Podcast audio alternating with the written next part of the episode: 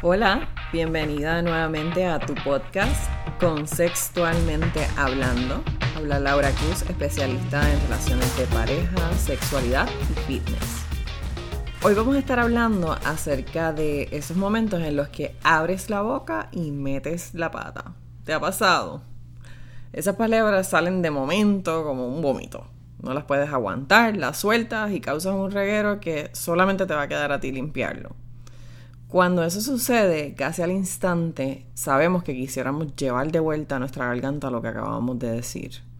Por otro lado, si eres el receptor de las palabras de una metida de patas de otra persona, el peso que le des a lo que te hayan dicho puede que sea mejor o peor de lo que en realidad imaginas. Así que se me ocurre que es una buena idea que hablemos acerca de algunos elementos de comunicación importantes, más allá de las palabras que emitimos. El primer punto va a ser la impulsividad. Y esto sucede cuando, como bien dice la palabra, no puedes controlar un impulso. Si usualmente dices lo primero que viene a tu mente cuando estás molesta o si crees que debes compartir todo lo que piensas, contempla si eso ha sido de beneficio en otras ocasiones en que lo has utilizado. Muchos terminan arrepintiéndose de lo que dicen, especialmente si estás bajo coraje hay una probabilidad más alta de que ataques o digas algo que te arrepientas. Y de esa manera pues provocas una reacción de molestia o de coraje en otra persona. Si recuerdas la canción de Celia Cruz que decía perdonar es recordar sin dolor, pues podemos pensar que errar es de humanos, pero si frecuentemente terminas lastimando a otros, debes considerar tomarte unos segundos para pensar antes de hablar. Otro punto importante, el segundo que vamos a considerar, es el momento en el que decides hablar. Elegir un momento en el que esa persona con quien deseas hablar pueda atenderte a ti sin distracciones.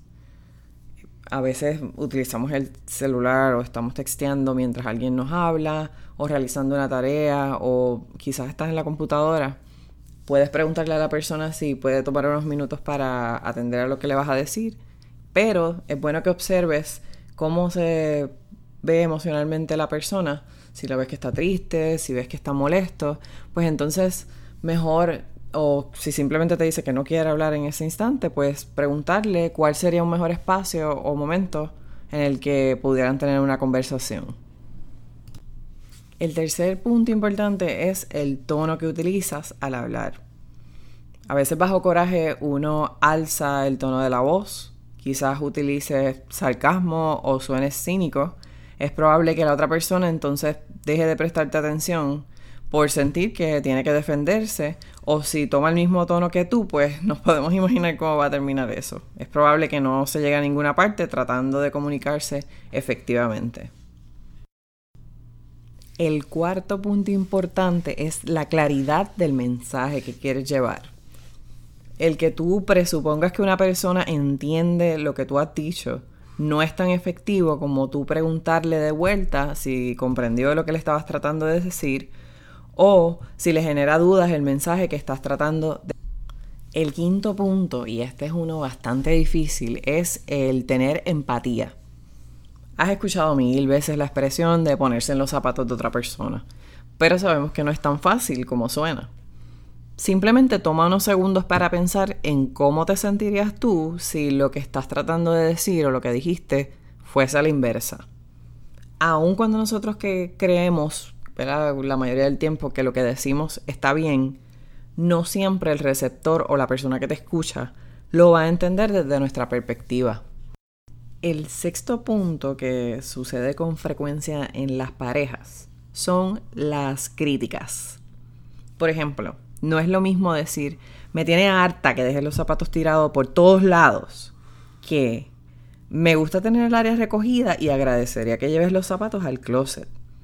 Habla mejor de cómo te hace sentir lo que está sucediendo versus lo que la otra persona hizo mal. El séptimo punto es el uso de absolutos. Eso que suena cuando tú dices tú siempre o tú nunca evita utilizar absolutos. No es lo mismo, por ejemplo, decir, nunca haces nada para ayudarme, que me he sentido cargada con varias tareas hoy, ¿crees que puedes ayudarme con los trastes? Recuerda que cuando utilizas absolutos le das a entender a la otra persona que a veces si hace algo a tu favor no lo valoras. El octavo punto es el lenguaje corporal y los gestos faciales. En Puerto Rico, por ejemplo, nosotros utilizamos mucho las manos para hablar o la cara o los labios para señalar. Utilizar gestos con las manos en exceso, virar los ojos o tener el cuerpo a favor o en dirección opuesta puede distraer o comunicar erróneamente. Sea que te hablen o que tú estés hablando a otra persona, trata de establecer contacto visual y controla gestos faciales que puedan malinterpretarse. Es importante tener en cuenta que esto puede variar según la cultura en donde estés. Aquí nos referimos más a cuando estás hablando con personas que ya conoces. El noveno punto es hablar del pasado. Evalúa si frecuentemente te encuentras hablando acerca de los viejos tiempos, si la historia que vas a contar no tiene pertinencia con lo que está sucediendo, mejor no la cuentes.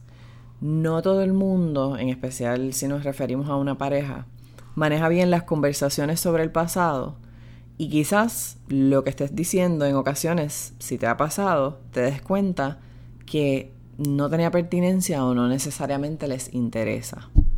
Ahora bien, si lo que vas a hablar acerca del pasado tiene una enseñanza o le vas a añadir un toque de sentido del humor, puedes utilizarlo siempre y cuando entiendas que tiene valor a lo que vas a decir en la conversación. El décimo punto y no menos importante son los elogios. Asimismo, como te gusta señalar las cosas que deben mejorar o hablarle a otra persona acerca de conductas que querría ver con más frecuencia, es importante que cuando algo esté bien hecho o te agrade, lo sepas decir. Debe ser estratégica en cuanto a la cantidad de los que ofreces o cuándo utilizarlos, porque también si conoces personas que los utilizan en exceso, a veces eso hace que uno se sienta como que no están siendo genuinos. Procura ser específica acerca de qué es lo que estás elogiando de la otra persona. Por mínima que sea la observación, a todos nos gusta saber cuando estamos haciendo algo bien hecho. Y de seguro eso promueve que en el futuro esa persona lo quiera hacer con, ¿verdad? con más ánimo, porque ya toma en cuenta que tú te has percatado. En resumen, comunicar no es decir algo en voz alta y ya mucho de lo que nosotros comunicamos tiene efectos permanentes en la manera en que nosotros nos relacionamos con otros, en cómo es recibida esa información que nosotros deseamos compartir. En lugar de ser reactiva una vez te equivocas, procura mejor ser proactiva en evitar que cuando abras la boca metas la pata. Te doy las gracias por haber estado conmigo nuevamente, escuchando aquí la información que queremos compartir en Consextualmente Hablando. Te recuerdo que si quieres información adicional acerca de los servicios que ofrezco de coaching para relaciones de pareja, individual y sexualidad, puedes buscarme en las redes como Laura Cruz Fit en Instagram y en Facebook y visita mi página lauracruzfit.com para más información. Un beso y hasta la próxima.